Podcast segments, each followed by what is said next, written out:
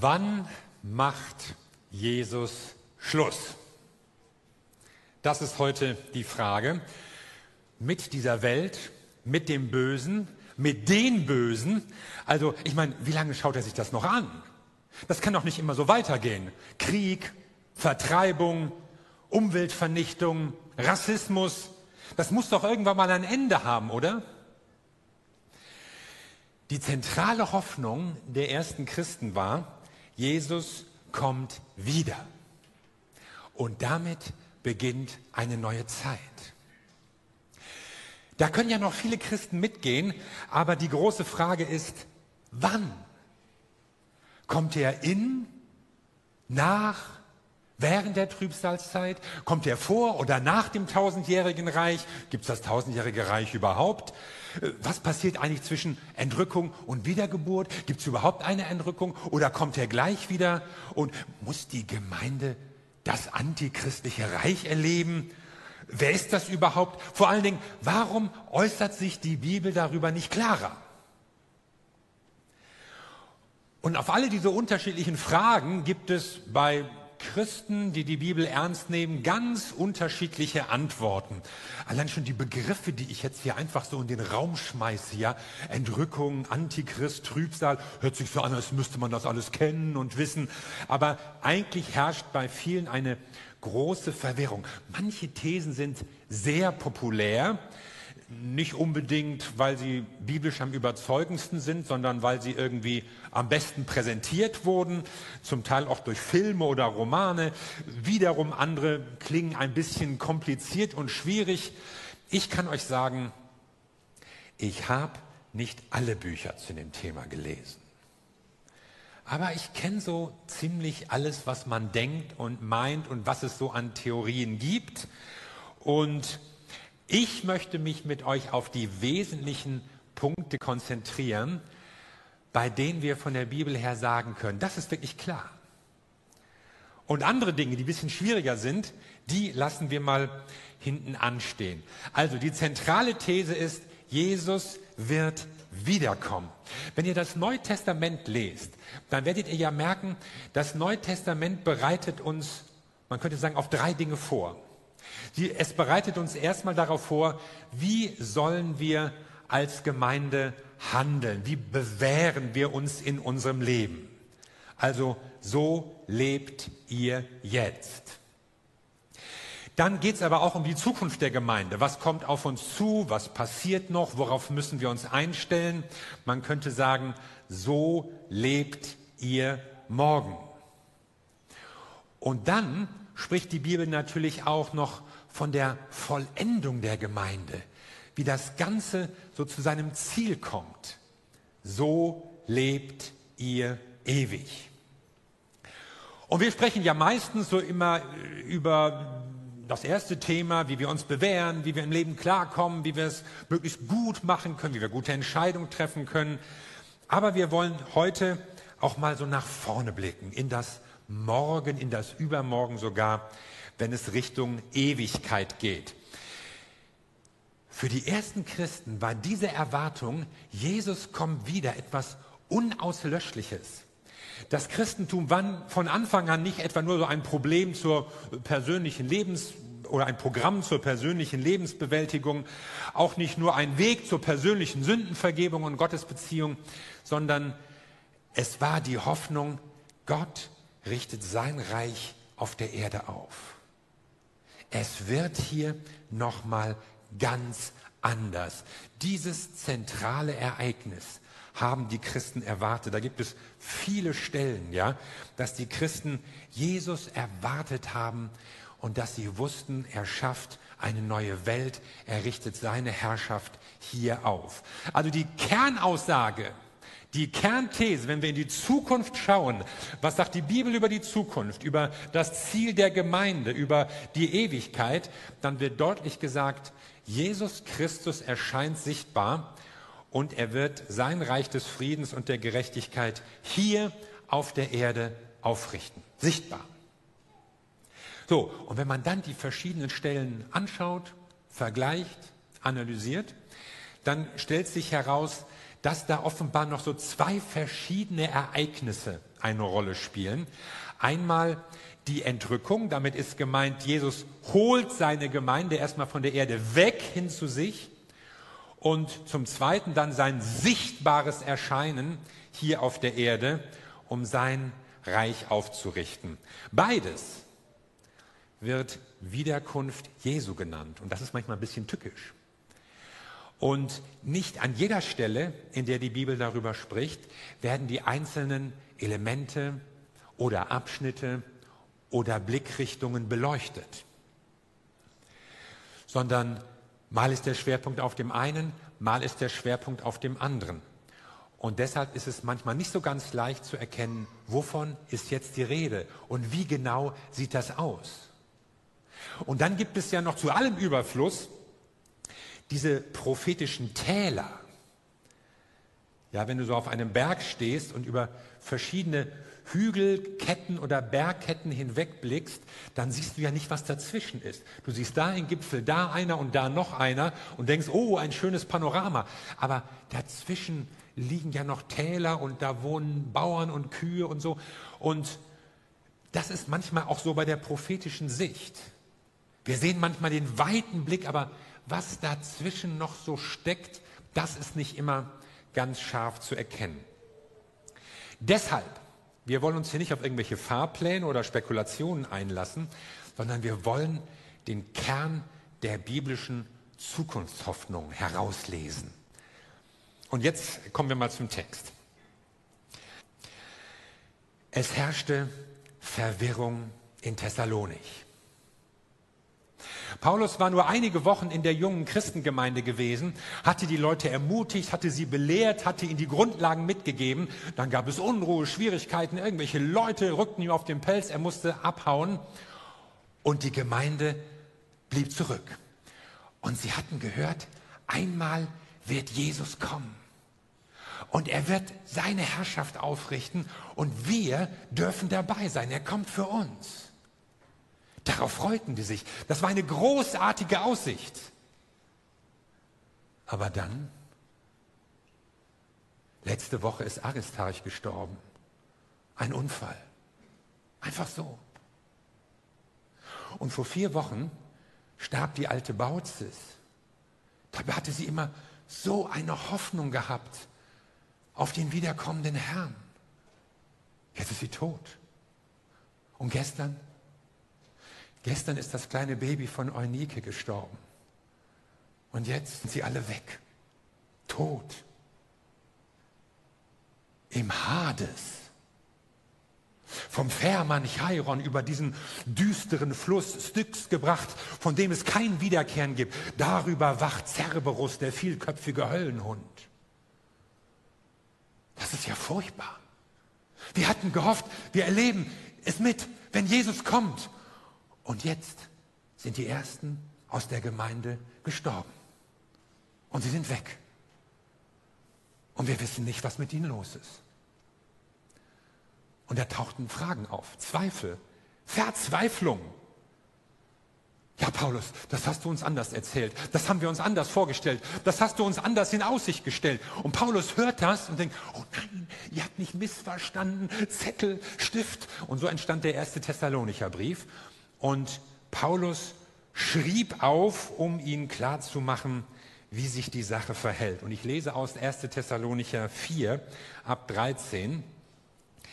Wir wollen euch aber, liebe Geschwister, nicht im Ungewissen lassen über die, die entschlafen sind, also gestorben, die nicht traurig seid wie die anderen, die keine Hoffnung haben. Denn wenn wir glauben, dass Jesus gestorben und auferstanden ist, so wird Gott auch die, die entschlafen sind, durch Jesus mit ihm einherführen. Denn das sagen wir euch mit einem Wort des Herrn, dass wir, die wir leben und übrig bleiben bis zur Ankunft des Herrn, denen nicht zuvorkommen werden, die entschlafen sind.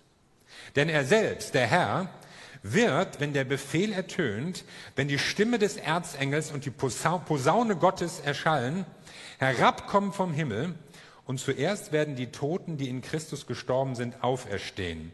Danach werden wir, die wir leben und übrig bleiben, zugleich mit ihnen entrückt werden auf den Wolken in die Luft, dem Herrn entgegen, und so werden wir bei dem Herrn sein alle Zeit. So tröstet euch nun mit diesen Worten. Christen sprechen aufgrund dieses Textes von der Entrückung. Wir wollen euch, liebe Geschwister, nicht im Ungewissen lassen über die, die entschlafen sind, damit ihr nicht traurig seid wie die, die keine Hoffnung haben. Die gab es nämlich auch.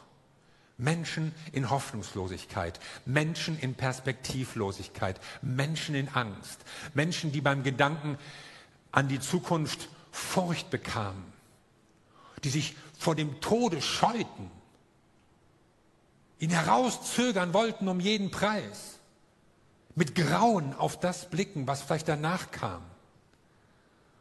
Und Paulus sagt, es gibt Grund zur Freude, es gibt Grund zur Hoffnung, ich will euch sagen, was Jesus Christus vorbereitet hat. Denn wenn wir glauben, dass Jesus gestorben und auferstanden ist, so wird Gott auch die, die entschlafen sind, durch Jesus mit ihm einherführen.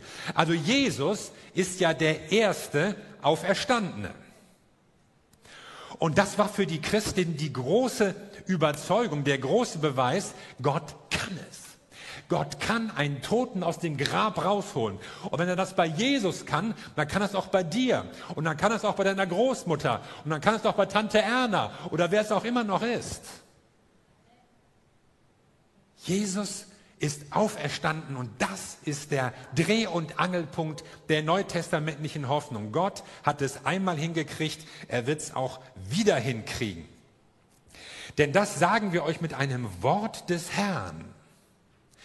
Paulus unterscheidet manchmal zwischen seiner Meinung, die ja auch aus dem Wort Gottes und dem Reden des Heiligen Geistes geformt war, und dem Wort des Herrn, wo es also exakt auch ein Reden Gottes, ein Text in der Heiligen Schrift oder eine Lehre Jesu zu gibt. Und er sagt, was ich jetzt sage, ist nicht nur meine Einschätzung. Nicht nur meine Hoffnung, ich hoffe, dass es gut ausgeht, wer weiß, sondern er sagt, ich sage es mit einem Wort des Herrn. Du kannst dir also sicher sein. Wir, die Lebenden, werden den Gestorbenen nicht zuvorkommen. Geschweige denn umgekehrt, ja. Wir denken ja manchmal eher so, ja, unsere Toten sind beim Herrn und wir sind noch hier. Aber damals befürchteten die Christen es genau umgekehrt. Die befürchteten, ja, wir, wir leben und wir warten, der Herr könnte kommen jederzeit und wir sind dabei, hey, aber, aber unsere Verstorbenen, die, ja, Pech, die müssen irgendwo im Orkus gammeln. Nein, sagt Paulus, es ist nicht so, sondern, wie denn? Denn er selbst, der Herr, wird, wenn der Befehl ertönt, wenn die Stimme des Erzengels und die Posaune Gottes erschallen, herabkommen vom Himmel. Und zuerst werden die Toten, die in Christus gestorben sind, auferstehen. Danach werden wir, die wir leben und übrig bleiben, zugleich mit ihnen entrückt werden. Also die Bibel spricht hier von Auferstehung und wenn Jesus kommt, wenn Jesus erscheint, dann wird das die lebenden Christen und die verstorbenen Christen gleichermaßen einbeziehen. Und Paulus sagt, wir werden zugleich mit ihnen, zugleich. Also keiner kommt dem anderen zuvor. Keiner ist schon eher da, keiner muss sich anstellen und länger warten oder so, sondern Paulus macht deutlich, ob ein Christ gestorben ist oder ob er noch lebt. Wenn dieser Moment kommt, in dem Jesus erscheint, da gibt es keine Vor- und Nachteile, da werden sie alle zugleich zum Herrn kommen. Er kommt für seine ganze Gemeinde.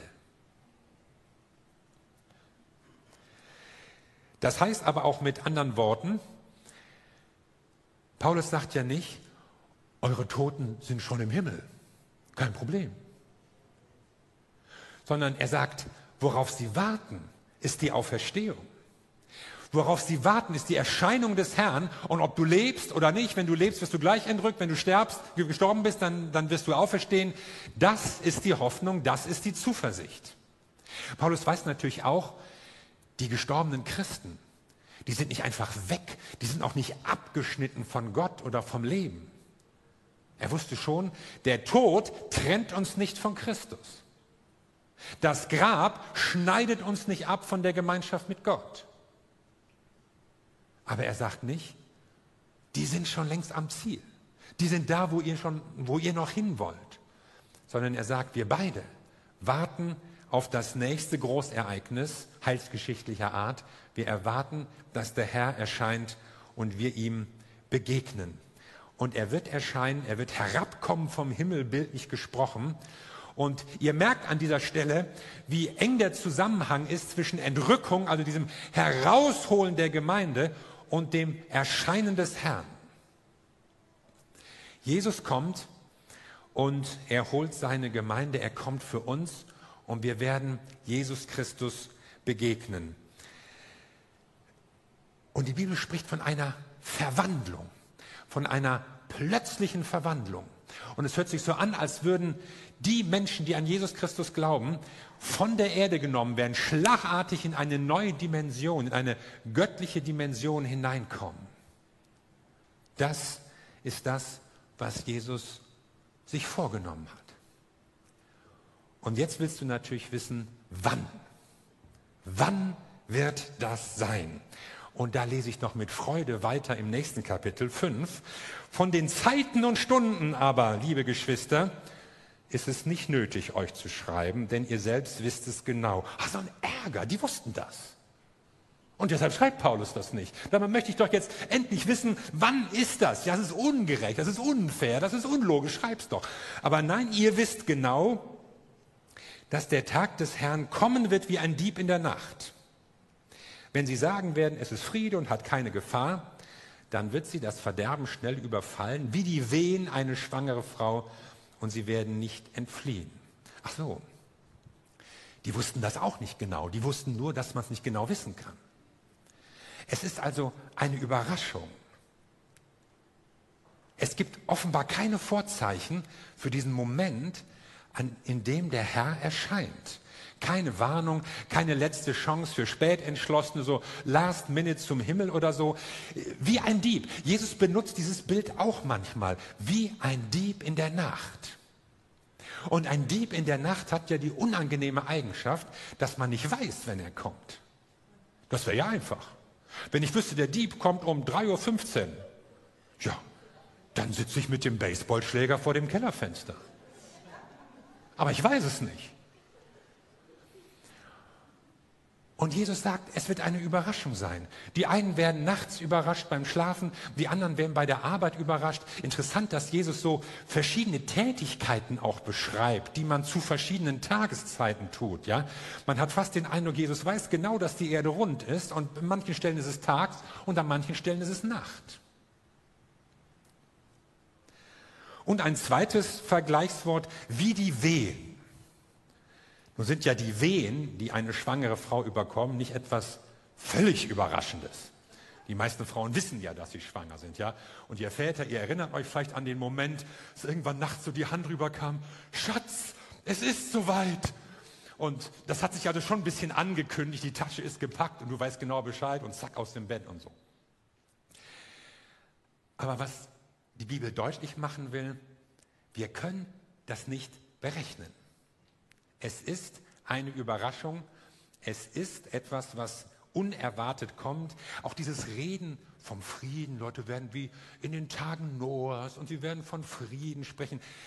Die Bibel redet da von einer gewissen Sorglosigkeit. Man lebt so in den Tag und irgendwie läuft es und wir haben es doch gut und der Himmel kann warten und was habe ich alles noch vor? Und dann, überraschend, wird Jesus erscheinen. Mensch, Paulus, geht es nicht konkreter? Kannst du uns nicht einen Tipp geben? So irgendein Hinweis? Hör zu, sagt Paulus. Lasst uns nicht schlafen wie die anderen, sondern lasst uns wachen und nüchtern sein. Also das ist der Tipp von Paulus. Bereite dich darauf vor, deinem Herrn zu begegnen. Nimm deine Nachfolge ernst. Es gibt also keine besonderen irgendwie weltgeschichtlichen oder kosmischen oder sonst was Zeichen, anhand deren das dann erkennbar ist. Und vorher kannst du so ein Larifari und Schluri-Christsein führen. Und dann, wenn die Zeichen kommen, oh ja, dann, dann gehst du zum Gottesdienst, dann suchst du deine Bibel wieder raus, dann gibst du sogar noch mal deinen Zehnten im letzten Monat vor der Entrückung. Nein, so wird es nicht sein, sondern es passiert überraschend. Sei wachsam. Ja, und wenn nicht, kann, kann man kann man die Entrückung verpassen? Auch als Christ?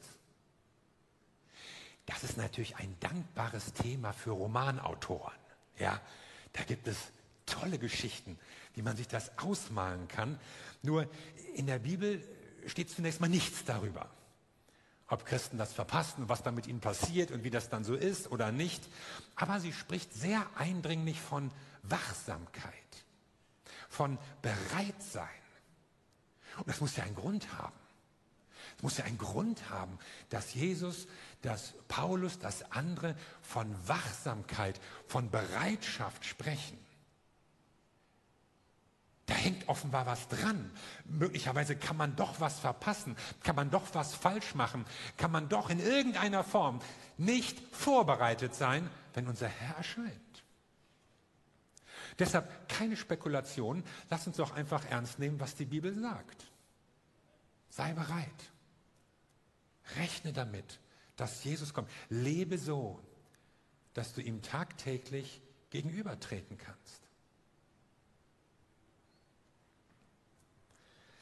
Denn wenn wir es auch nicht genau wissen, eines steht fest, Gott hat uns nicht bestimmt zum Zorn, sondern dazu, das Heil zu erlangen durch unseren Herrn Jesus Christus, der für uns gestorben ist, damit, ob wir wachen oder schlafen, wir zugleich mit ihm leben. Also du bist nicht bestimmt zum Zorn. Und dieses Wort Zorn, das bezieht sich nie auf so etwas wie ewige Verdammnis oder Hölle oder so etwas, sondern es bezieht sich immer auf ein Gericht, es bezieht sich immer auf katastrophale Ereignisse auf der Erde.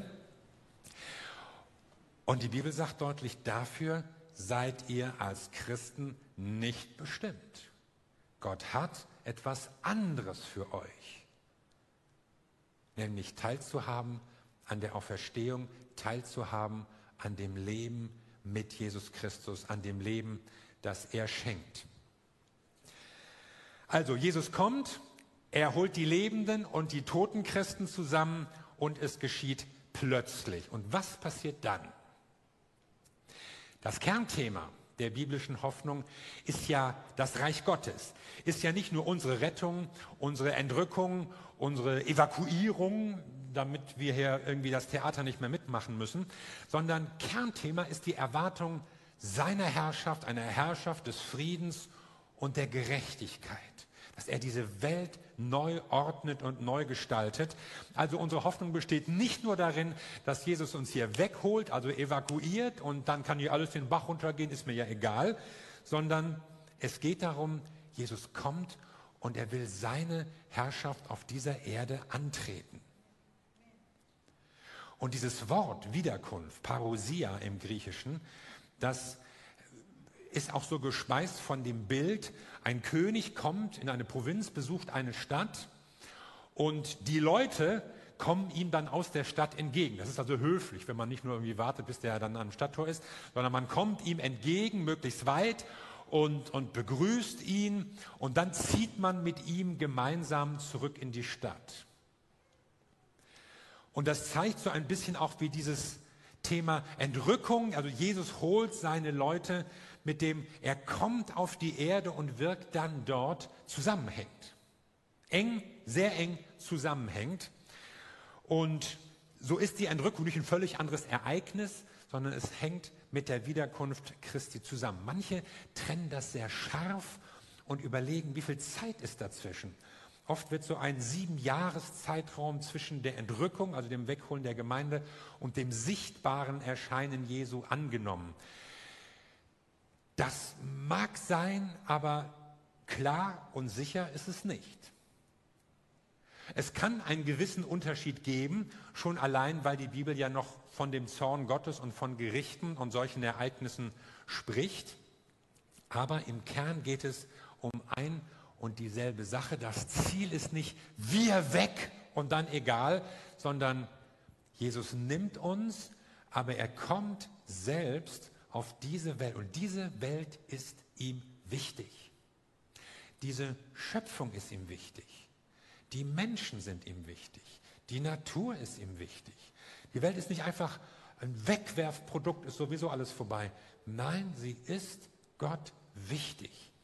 Und das ganze Reden vom Reich Gottes, das ist in der Bibel oft und, und fast an allen Stellen nicht nur etwas Innerliches und auch nicht etwas Jenseitiges, sondern es ist etwas Diesseitiges, etwas Praktisches, etwas, was mit einer Veränderung von Gesellschaft, von Politik, von Wirtschaft, von all diesen Dingen, die das menschliche Leben und die menschlichen Beziehungen ausmachen. Darum wird es gehen. Das ist das Ziel, das Jesus verfolgt. Und es ist für mich Spekulation zu überlegen, ja, was liegt dazwischen und was kommt dann? Und manche falten das ja sehr genau aus, auch anhand von verschiedenen Beschreibungen in der Offenbarung. Aber im Kern, in den vielen verschiedenen Stellen, die von der Wiederkunft Jesu reden, geht es immer um diesen zentralen Punkt. Jesus kommt und er richtet seine Herrschaft auf und wird diese Erde erneuern. Warum sollst du das wissen. Es geht nicht nur darum, oh, ich bin informiert, interessant. Also es geht nicht nur darum, dass jetzt irgendwie Neugier oder Sensationslust gestillt wird, sondern der erste Grund ist, du sollst getröstet sein. Paulus beendet diesen ganzen Abschnitt mit den Worten, so tröstet euch mit diesen Worten untereinander. Also du sollst getröstet sein im Hinblick auf die Verstorbenen. Das war ja das Thema in Thessalonich. Die machten sich Sorgen, was ist mit unseren Toten, die jetzt offenbar nicht mehr da sind, wenn der Herr kommt. Du sollst aber auch getröstet sein im Hinblick auf deine Zukunft. Du weißt nicht, wie es wird. Wir wissen nicht mehr, was nächste Woche ist, nächsten Monat. Gibt es eine zweite Welle? Bleiben die Einschränkungen erhalten? Wird der Staat immer mächtiger? Solche Fragen bewegen ja Leute. Wir wissen es nicht genau. Aber die Bibel sagt, du sollst getröstet sein, weil unsere Zukunft liegt in der Hand des Herrn. Was die ganze Bibel durchzieht, selbst so ein, so ein schwieriges Buch, ein Katastrophenbuch wie die Offenbarung, ist ein Buch zur Ermutigung und zum Trost für die Menschen. Denn es zeigt sich, Gott hält die Fäden der Weltgeschichte in der Hand. Da kann nicht irgendeiner machen, was er will. Viele wollen das. Aber es ist Gott, der der Herr der Geschichte ist. Und er bringt die Sache zu einem guten Ende. Und beachtet, der, der Trost, von dem Paulus spricht, liegt nicht in der Versicherung, eure Lieben sind im Himmel, keine Sorge, sondern darin zu sagen, der Himmel kommt auf die Erde, nämlich Jesus Christus. Jesus kommt zurück und das wird die Verhältnisse ändern. Und niemand hat einen Vorsprung, sondern egal ob tot oder lebend, die Gemeinschaft mit Gott hat nicht geendet und wir werden dabei sein, wenn der Herr erscheint. Das ist Grund zum Trost. Und das Zweite, was Jesus sagt, ist, du sollst gestärkt sein. Darum ermahnt euch untereinander und einer erbaue den anderen, wie ihr auch tut. Also ermutigt sollst du sein, mit Zuversicht erfüllt sein, stark sein. Es soll dich keine Angst überkommen. Es soll dich nicht die Sorge zermürben. Es soll dich nicht irgendwie der Gram niederdrücken über irgendwelche Sachen, die schieflaufen, sondern du sollst stark sein. Für das, was kommt, für die Herausforderung in deinem Leben, für die Ereignisse, die in dieser Welt möglicherweise noch passieren, gestärkt, weil du weißt, dass Jesus die Dinge im Griff hat. Und als drittes sagt die Bibel, du sollst wachsam sein. Lasst uns nicht schlafen, sondern wachen und nüchtern sein. Unser Auftrag ist nicht zu spekulieren über Daten oder konkrete Abläufe. Jesus sagt, ihr wisst weder Tag noch Stunde. Ja, manche sagen, okay, Tag und Stunde nicht. Aber ja, oder Monat, können wir vielleicht berechnen. Aber diese Redewendung Tag und Stunde soll deutlich machen, der Herr wird es uns nicht vorhersagen. Es bleibt ein Geheimnis. Und es ist nicht unsere Aufgabe, zu versuchen, das zu berechnen. Da haben sich schon manche die Finger bei verbrannt und schwierige Zahlenmanöver hergestellt, die am Ende doch nicht eingetroffen sind. Es ist auch nicht unsere Aufgabe, irgendwelche Zeitungsberichte, vorzugsweise von Sachen, die im Nahen Osten passieren, sofort mit irgendwelchen biblischen Sachen zu verknüpfen, das dann so einzuschachteln und einzurastern in einen Zeitplan. Da mahnt die Bibel zur Zurückhaltung, sondern sie sagt, seid wachsam und rechnet damit, dass der Herr kommt. Wir warten also noch und wir wissen nicht genau, wie lange. Ich hatte ja schon gesagt, dass ich jetzt die Corona-Pandemie nicht für den Vorboten des Weltendes halte. Aber ich weiß, es ist eine herausfordernde Zeit.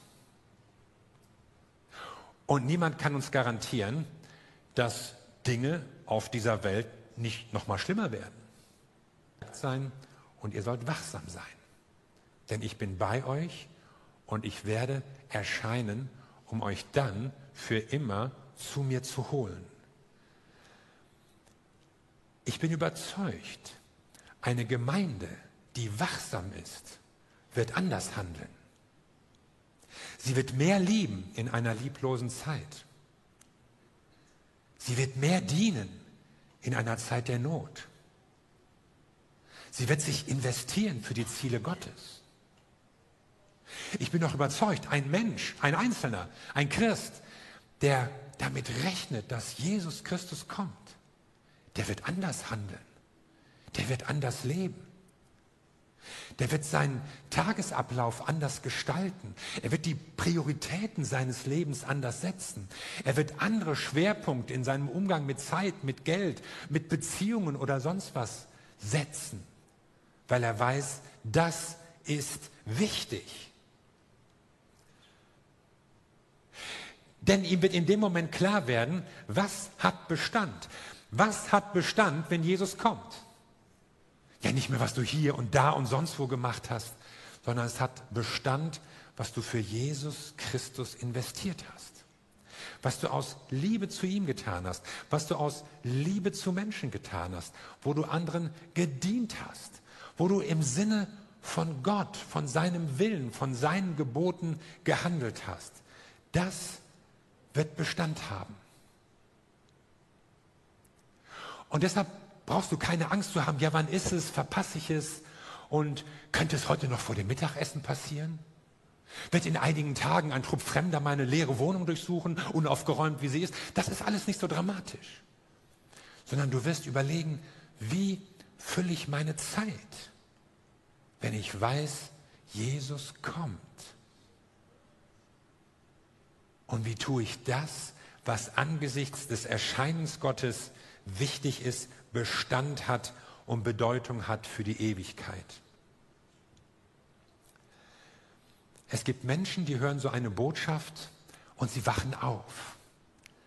Und sie sagen, ja, ich muss etwas ändern. Ich muss in meinem Leben andere Weichenstellung vornehmen. Es gibt Menschen, die hören diese Predigt und sagen, das gibt mir Hoffnung. Jetzt weiß ich, wie ich meine Angst loswerden kann, meinen Zweifel, meine Unruhe über diese Situation und wie alles wird. Es gibt auch Menschen, die wollen eine Entscheidung treffen. Die wollen Gewissheit. Ich will dabei sein, wenn Jesus kommt. Ich will zu seiner Familie gehören. Ich will zu seiner Gemeinde gehören. Ich will so leben, wie es Gott gefällt. Und ich will dabei sein, wenn Jesus erscheint. Und es ist gut, wenn du eine Entscheidung triffst. Und wenn du jetzt so einen Moment in dein eigenes Leben, deine eigene Situation hineinblickst und dich fragst, ja, was denke ich über die Wiederkunft Jesu? Was löst das bei mir aus? Ist das für mich ein Thema? Und die Bibel sagt dir, es sollte für dich ein Thema sein. Sei wachsam, sei aufmerksam. Wir wissen nicht, wann der Herr erscheint. Aber wir wissen, es passiert. Und wir sind herausgefordert, uns darauf vorzubereiten, wachsam zu sein und die Zeit gut zu nutzen für das, was in dieser Zeit getan werden kann für unseren Herrn, für sein kommendes Reich. Gott will, dass du Teil seines Reiches bist. Er baut sein Reich nicht nur alleine, er baut es mit dir und mir, er baut es mit seiner Gemeinde. Gott hat einen Platz für dich in seinen Plänen, in seinem Haus, in seinem zukünftigen Reich. Sei dabei. Amen. Lass uns zusammen beten.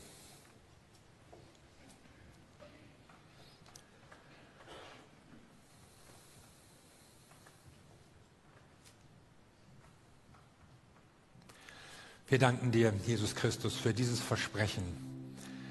Du hast deutlich gemacht, dass du wiederkommen wirst. Du hast den ersten Christen eine Hoffnung gegeben. Und durch die Jahrhunderte waren Christen ermutigt, in Not, in Verfolgung, in Verzweiflung, dass du einmal kommen wirst und dein Reich aufrichtest. Herr, und es ist so, dass wir manchmal unter der Not, unter dem Bösen in dieser Welt leiden manchmal allein vom Zuschauen und manchmal auch ganz persönlich durch Krankheit, durch Ausgrenzung, durch Hass, durch Diskriminierung, durch irgendwelche schlimmen Sachen, die passieren. Wir wissen von Christen in Verfolgung, die unter großem Druck leben, die nicht in Frieden und in Freiheit Jesus nachfolgen können. Und wir wissen, dass sich viele fragen, wie lange noch? Aber Herr, du siehst jeden Einzelnen und du willst uns stärken und ermutigen mit dieser Hoffnung. Eines Tages erscheint Jesus Christus. Und ich bitte darum, Herr, bitte dich, dass du dieses Wort, diese Gewissheit in unser Herzen hineinlegst. Lehre uns zu leben in dem Bewusstsein, dass du bald kommst. Lehre uns wachsam zu leben. Lehre uns bereit zu sein, dir zu begegnen in dieser drastischen, persönlichen, sichtbaren Form. Und zeige uns, was hier noch unser Auftrag ist. Und ich möchte gerne, dass wir einen Moment persönlich beten, jeder für sich. Und Gott fragt dich, was machst du mit dieser Botschaft? Was löst diese Botschaft bei dir aus? Was soll sich bei dir ändern? Vielleicht fallen dir Dinge ein, die Gott dir schon längst gesagt hat. Du hast es immer wieder verschoben, aber dir ist jetzt klar geworden, es wird Zeit, Entscheidungen zu treffen. Und geh damit ins Gebet, geh damit vor Gott und triff eine Entscheidung, wie du damit umgehst dass Jesus wiederkommt und dass es vielleicht bald sein kann.